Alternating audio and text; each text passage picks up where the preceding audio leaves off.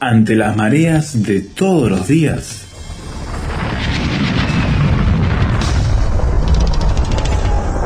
Llegamos a tierra firme.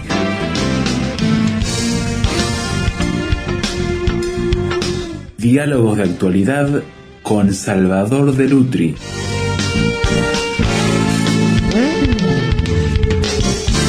Pocas veces miramos una película como protagonistas de la trama histórica contenida en ella. Hoy es el caso. Tenemos a Salvador con nosotros, quien mira Argentina 1985, una película de un drama histórico, político, de un momento de la Argentina tremendamente clave, como parte de esas vivencias que te tocó procesar, Salvador. Sí, yo en, eh, estaba, por supuesto, en 1985, tenía 40 años y había vivido todo el proceso anterior a la película y lo había vivido intensamente. Entonces, hablar de la película no es, no puedo ser absolutamente imparcial me preguntan si la película es buena, es mala, merece el Oscar, no merece el Oscar. No puedo, no puedo hablar de eso porque emocionalmente eh, la película habla de algo que fue tal vez lo más importante que hizo la República Argentina, que yo miro atrás toda mi vida, es lo más importante que hizo en la historia es eso de 1985. Dirías que es un cambio histórico, una inflexión en la historia del país. Claro, y tuve que pensar mucho eh, si, si convenía que yo hiciera este programa o no convenía que lo hiciera. Y lo voy a hacer con toda sinceridad y por respeto también a nuestra audiencia, pero teniendo en cuenta algunas cosas. Y te voy a decir qué es lo que me decidió a, hacerla. Dos cosas me decidieron hacerla. La primera es que estoy leyendo un libro de Andrea Camilleri, el último que escribió en su vida. Él, antes eh, de morir, escribe el final de la saga del, eh, comisario. Montalbano, el final, y no deja que lo publiquen hasta después de su muerte, ¿no? Y bueno, murió Camilleri y publicó Ricardino, que es el último libro. Y ahí él dice muchas cosas que las dice el personaje, pero qué es lo que piensa él. Y realmente hubo una frase que, que tenía mucho que ver con esto, donde el personaje dice, eran todos idiotas de remate, tanto los minoristas que mataban por avaricia, celos o venganza, como los mayoristas que masacraban al por mayor en nombre de la libertad, de la democracia, o peor, del mismísimo Dios. En resumidas cuentas, siempre andaban algo escasos de cerebro. ¿No? Y creo que eso es lo que vivimos. Vivimos en medio de gente escasa de cerebro que eh, ensangrentó a la Argentina. Tomó decisiones trágicas en, su momento. Ensangrentó a la Argentina. Y acá no se puede hablar solamente de una parte. Hay que hablar de todas las partes. Porque eso es el final de un proceso histórico, de un proceso histórico violento, muy violento, que tiene dos etapas y tiene dos partes. ¿Cuáles son? La primera parte es la guerrilla, los asesinos de abajo. Y después aparece el ejército tratando de poner orden y trabajando fuera de la ley. Sobrepasándose. Y acá entonces están los asesinos del otro lado. El que mejor describió esto, al margen de las ideologías, fue Ernesto Sábato, que fue el que hizo el informe final que presentó ante el tribunal que juzgó justamente a los jerarcas.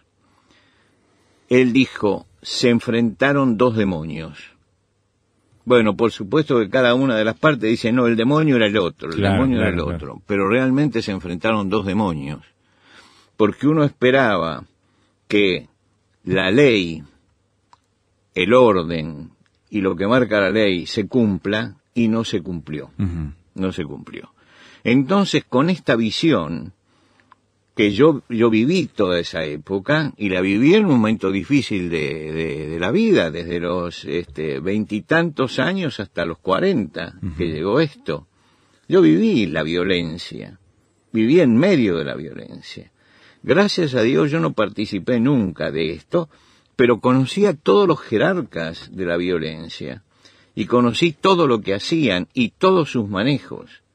Y abandonamos con mi esposa la, la facultad de filosofía y letras porque era imposible vivir en ese lugar por el clima que se había gestado en ese en, el, en el ámbito de la educación humanista. Lo que quiere decir que Argentina vivió un momento tremendo donde la sangre corrió por todos lados irracionalmente. Sí, había motivos, ¿no? Había motivos para estar des- desconforme con la sociedad, había golpes militares permanentes, en alguna forma había que levantarse contra esos golpes militares, pero había formas y formas de hacer las cosas. Y la forma que se hizo fue de una violencia irracional de asesinos irracionales que formaron grupos, grupos guerrilleros, de diferente origen, porque eran varios grupos guerrilleros. Algunos de esos grupos guerrilleros habían nacido dentro del cristianismo, dentro del catolicismo, como los montoneros, y otros de tendencia marxista, como el ERP, pero todos ellos buscando en alguna forma destruir eh, a la sociedad para instaurar una cosa totalmente diferente.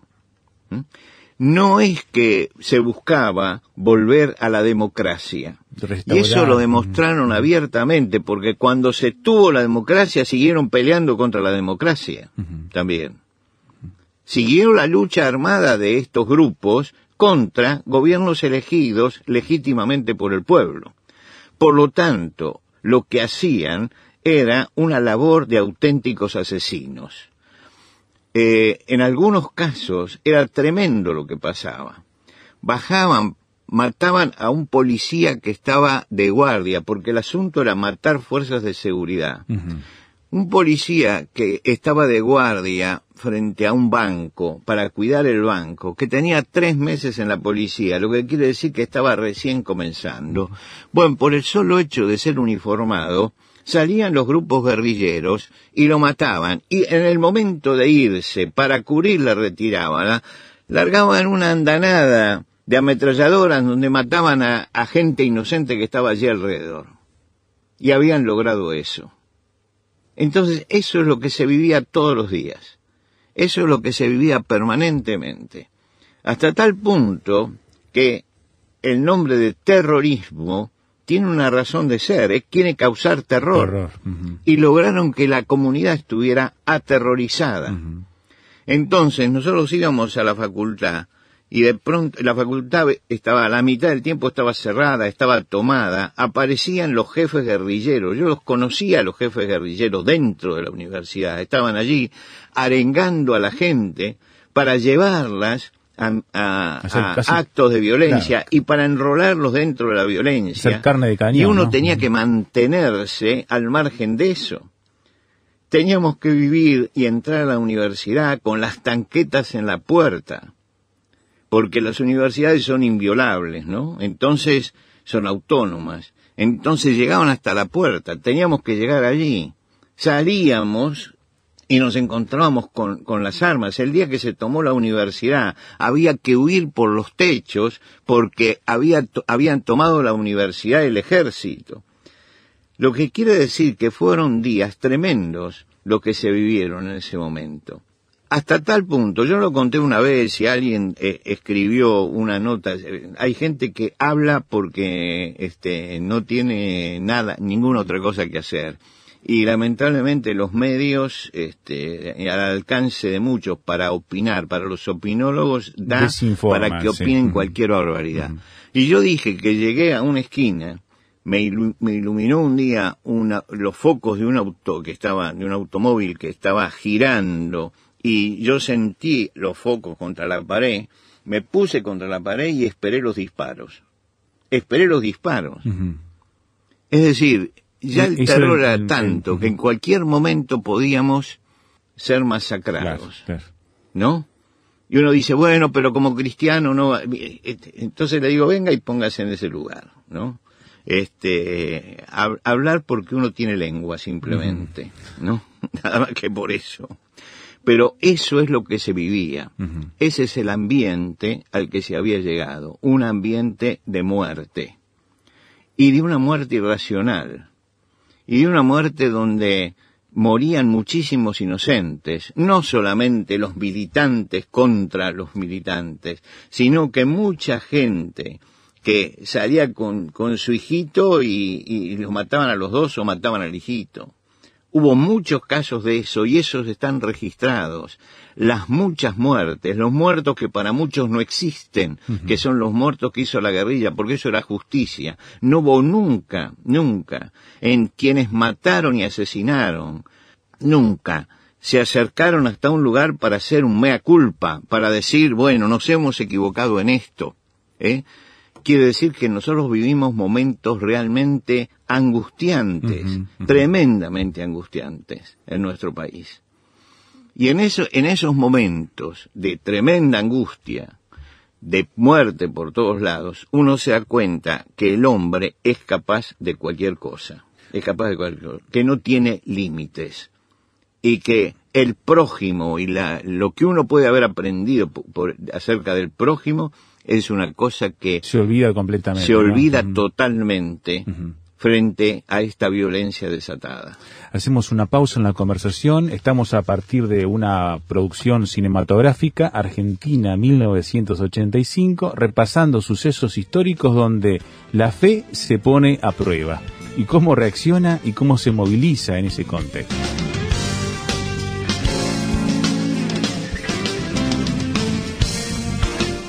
Vuelva a escuchar estas conversaciones y otros temas con Salvador de Lutri en Tierra Firme. Súmese a la discusión, aporte su punto de vista y comparta estos contenidos en sus redes sociales. Todo nuestro sitio web tierrafirmertm.org. Encuentre los programas y escúchelos cuando quiera en Spotify, en el canal Tierra Firme RTM. Tierra Firme es una producción de Radio Transmundial. Argentina 1985, una fecha tremendamente significativa que dio origen a una producción cinematográfica. Sin embargo, la película toma nombre de un libro que se produjo como relatorio de las vivencias de alguien que estuvo en el foco de atención del proceso en ese año, Salvador. Sí, el año 1985 fue el año en que el primer gobierno democrático. ¿no? Porque en ese momento había, este, estaba el poder de facto, Sí, estaba, saliendo, sí. sí, haciendo un pro- lo que se llamaba el proceso. En toda ¿no? Latinoamérica pasaron Sí, situaciones eso. parecidas. Eh, después del fracaso de la guerra de las Malvinas, perdió todo poder y al perder todo poder, la, la guerra de las Malvinas se hizo porque pensaban que si se ganaba la guerra se eternizaba en el poder la dictadura militar. Claro, buscar una- un punto de legitimación, claro. Claro. Entonces, todo eso en 1985 ¿m? eh, se puso fin a lo que sucedió. Ahora, hay que retroceder para ver en qué momento empezó la segunda parte del proceso, porque había un gobierno democrático, ese gobierno democrático estaba luchando y sacó un, cuando, cuando estaba la guerrilla, la guerrilla no se contentaba con el gobierno democrático y atacaba también en el gobierno democrático, atacaba en el gobierno democrático, lo que quiere decir que no era instaurar la democracia y terminar con los golpes de Estado, era atacar a la democracia también para instaurar el sistema que ellos creían que debía ser, al margen de lo que el pueblo había votado. El pueblo había votado, yo puedo estar o no estar de acuerdo, pero estamos en una democracia y tengo que aceptarlo. Y no se aceptaba. Claro. No se aceptaba. Había resistencias. Había resistencia a eso. Entonces, el 14 de marzo, eh, eh, perdón, el 24 de marzo del año 76, comienza un proceso militar. Es decir, los militares vuelven a tomar el poder. Pero eh, hasta ese momento había habido un gobierno democrático, el, el- el pueblo había votado al general Perón, estaba el general Perón hasta su muerte, quedado su sucesora, que era la esposa que era vicepresidenta, nos guste o no nos guste, era un gobierno democrático lo que había, y la guerrilla seguía actuando y seguía golpeando permanentemente. Para esto el poder también manejaba sus grupos parapoliciales para este, combatir a la guerrilla. Para que entienda un poco quienes están lejos de este, de este problema, es, había varios grupos guerrilleros que buscaban en primer lugar que llegáramos, llegáramos a la democracia. Cuando llegamos a la democracia, muchos de esos grupos, la mayoría, por no decir todos, porque creo que eran todos, siguieron, sin embargo, para destruir la democracia. ¿no? Este, siguieron matando y siguieron destruyendo como siempre. La gente ya no daba más. El 24 de diciembre del 75 hay un ultimátum del ejército de que tres meses para que pongan orden y no pudieron poner orden. Así que el 24 de marzo del 76, exactamente tres meses después, el ejército tomó el poder. ¿Qué pasó cuando el ejército tomó el poder? Pasó que la gente, esto lo vi y lo viví, la gente aplaudía a los tanques en la calle porque se acababa la masacre que había producido la guerrilla. No era una juventud maravillosa como se trata de pintar, era una cantidad de jóvenes idealistas que se habían convertido en asesinos sanguinarios. Se radicalizaron, claro. ¿no? Entonces, esos asesinos sanguinarios era lo que se quería combatir, porque todos tenemos ideales, pero no los estamos imponiendo por la fuerza, los defendemos en otra forma. Entonces, eh, este, estos asesinos era lo que a la gente le molestaba, y por eso la gente aplaudía la llegada del ejército. Ujú. ¿Por qué? Porque íbamos a, a empezar a tener orden, que era lo que se buscaba. Yo recuerdo perfectamente ese 24 de marzo, eh, eh, que en, en el momento en que el ejército toma el poder, lo recuerdo perfectamente, porque ese día me levanté, sabía ya la noticia, ya estaban, ya se estaba esperando eso. El día anterior, el diario vespertino La Razón sacó un título que decía solo falta esperar, como diciendo ya se Ya se viene, sabía. ¿no es cierto? Ya se viene. Y cuando empezó esto, cuando las, las tropas salieron a la calle, yo tuve que hacer la recorrida desde San Miguel hasta el centro de la ciudad de Buenos Aires. Son unos 25 kilómetros que hice, pasando por todos los pueblos de todos los niveles. Desde los pueblos más pobres atravesé hasta los otros. En todos se vivía un clima de fiesta, Mm. tanto en los de clase baja como en los de clase media, como en los de clase alta, se vivía un clima de fiesta. Todos aplaudían a los tanques que pasaban porque venía el orden nuevamente. Quiere decir que cuando se habla de que tomaron, eh, usurparon el poder, no, el pueblo ya estaba harto. El pueblo abrió las puertas para esto. El pueblo realmente dijo, esto es lo que necesitamos, que alguien venga y ponga orden para que se acabe esto y para que se acabe el temor. Y por supuesto que comenzó una segunda etapa. Y esa segunda etapa, todos espera- esperábamos que fuera una etapa de justicia. De volver a instalar la De- democracia. claro, en fin. pero resulta que no fue así. No fue así. No fue así. Y por supuesto que se esperaba que se castigara a los culpables, porque los que habían derramado sangre tenían que pagar por lo que habían hecho. Los que habían matado y destruido tenían que pagar, no era ningún mérito.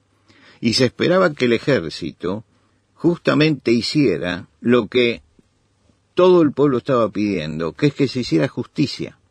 La palabra era justicia.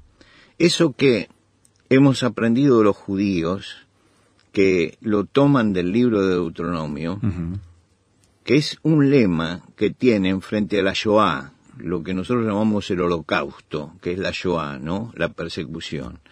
Ellos dicen que justicia, justicia demandarás, siempre, ¿no? Justicia, justicia. Eh, quiere decir que el pedido de justicia es algo innato en todos nosotros. Todos necesitamos justicia.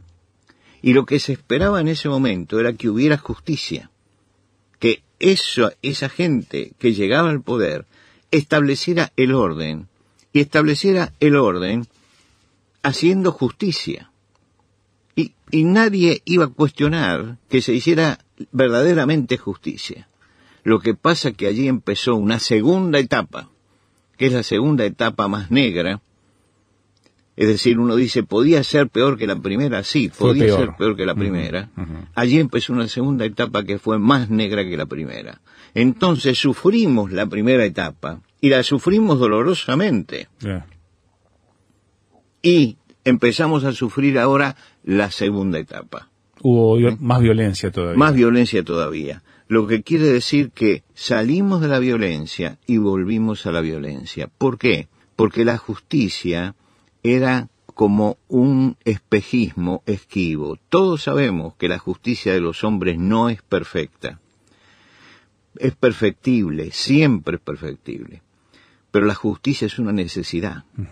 Y lo que se necesitaba era hacer justicia.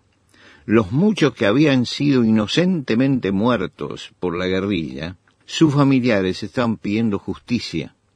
Es aquello que Dios mismo dice en el cuarto capítulo de Génesis, cuando dice, la sangre de tu hermano Abel clama a mí desde la tierra. Y nosotros veíamos que la sangre de muchos inocentes, de muchos inocentes muertos, clamaba a Dios desde la tierra.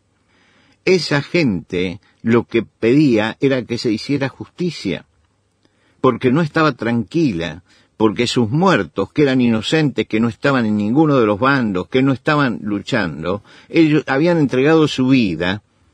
¿Por qué? Por haber estado en un lugar determinado mientras que pasaba lo que pasaba alrededor.